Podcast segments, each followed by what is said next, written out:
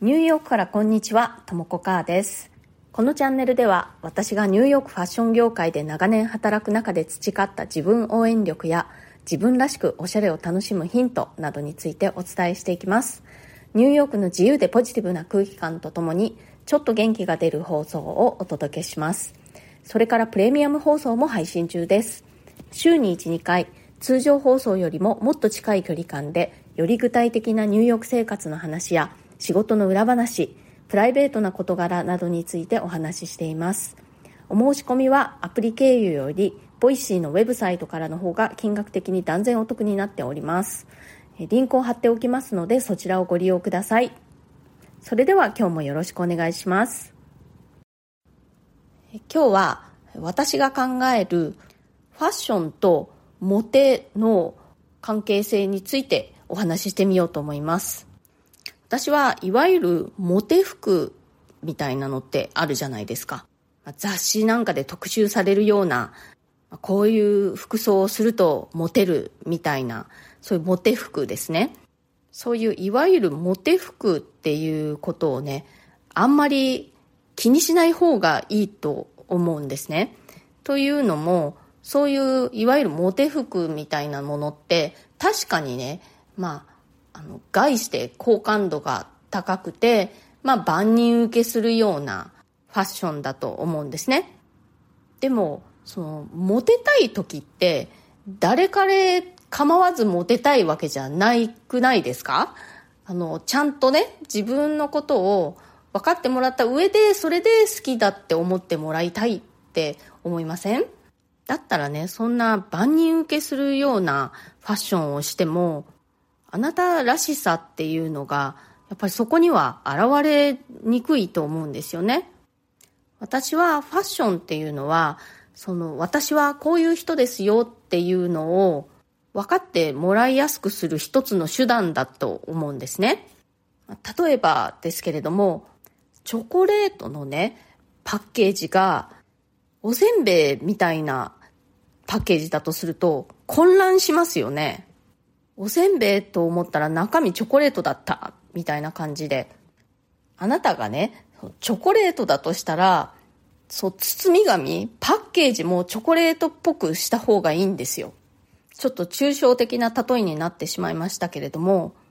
洋服っていうのは、あなたの一部であって、一番外側のあなたっていうことなんですよね。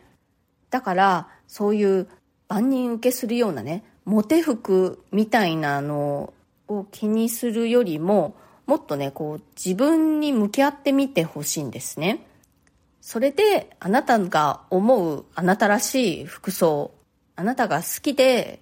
着ていてね、心地いいな、自分らしいなと感じられる服装が、まあ、あんまり一般受けしないような、いわゆるモテ系の服装じゃないとしても、その方がね、あなたのことを本当に分かった上で好きになってくれる人に巡り合いやすくなると思います。いわゆるね、モテ服を着て100人のどうでもいい人にモテるよりも、自分らしいおしゃれをして自分のことを本当に好きだと思ってくれる人に数は少なくても巡り合った方がいいと思いません？なので、まあ、そういうモテ服みたいなものはあんまり気にしなくていいと思います。日本の雑誌とかね、メディアとかを見ていると、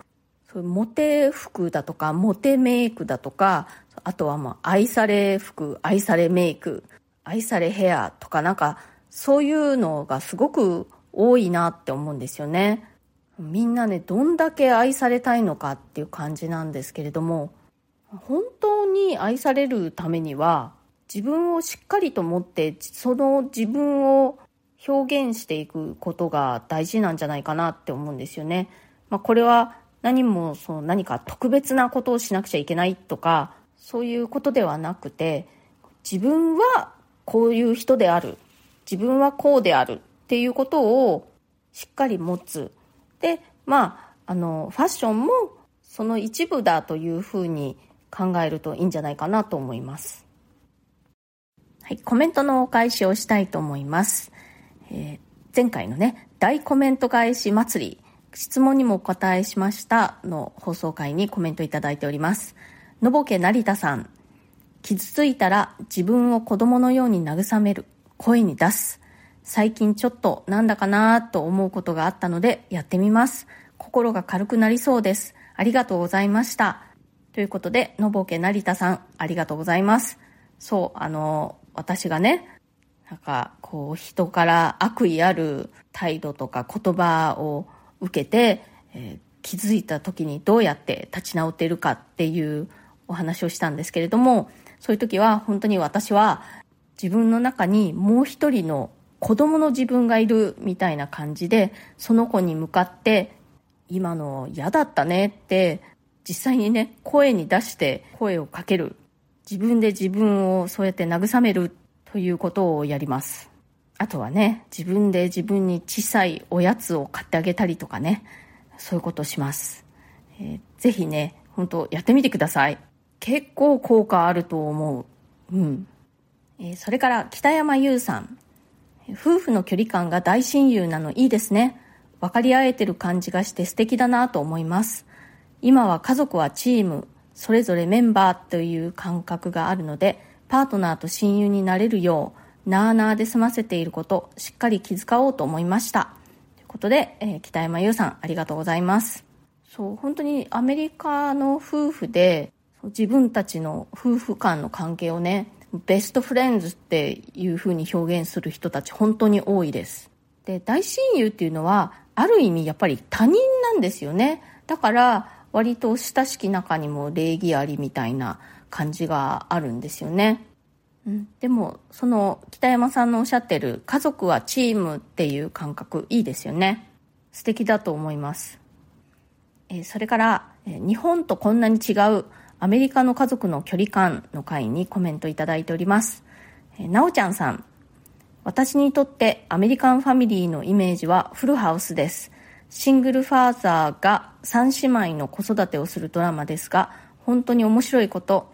義理の弟とファーザーの幼馴染をうちに呼ぶとこから始まり、ノックもせずに勝手口から出入りする。隣人のキミー、やがて義理の弟の奥さんも転がり込み、双子が誕生し、などと、日本の片親世帯のイメージとは全然かけ離れてて、みんな楽しく幸せそうですよね。ファーザーの説教も、子供の言い分もちゃんと聞いてあげて、納得するまで優しく付き合ってあげるので、毎回泣いてしまいます。ということで、なおちゃんさん、コメントありがとうございます。このフルハウスっていうドラマね、私、あの、知らなかったんですよ。で、調べてみたら、結構昔のドラマなんですね。もう80年代から90年代にかけて。私がまだアメリカに来る前の話ですね。で、あの、オルセン姉妹が出てたんですね。子役としてね。アメリカね、あのシングルペアレントの家庭ってすごく多いですけれども、このドラマみたいなわさわさした家庭っていうのは実際には見たことないですね。まあ、ありえないからこそ面白いっていうのはあるかもしれないですね。はい、今日は、えー、ファッションとモテの関係について私が思うことをお話ししました。一般的に言われているモテ服というものを気にするよりも、自分らしい服装をすることで自分のことを本当に理解してくれる人からモテるという可能性が高まると思うというお話をしました。今日の放送が気に入ってくださったらチャンネルのフォローや SNS でのシェアなどもしてくださるととっても嬉しいです。いつも SNS でシェアしてくださる皆さん本当にありがとうございますそれから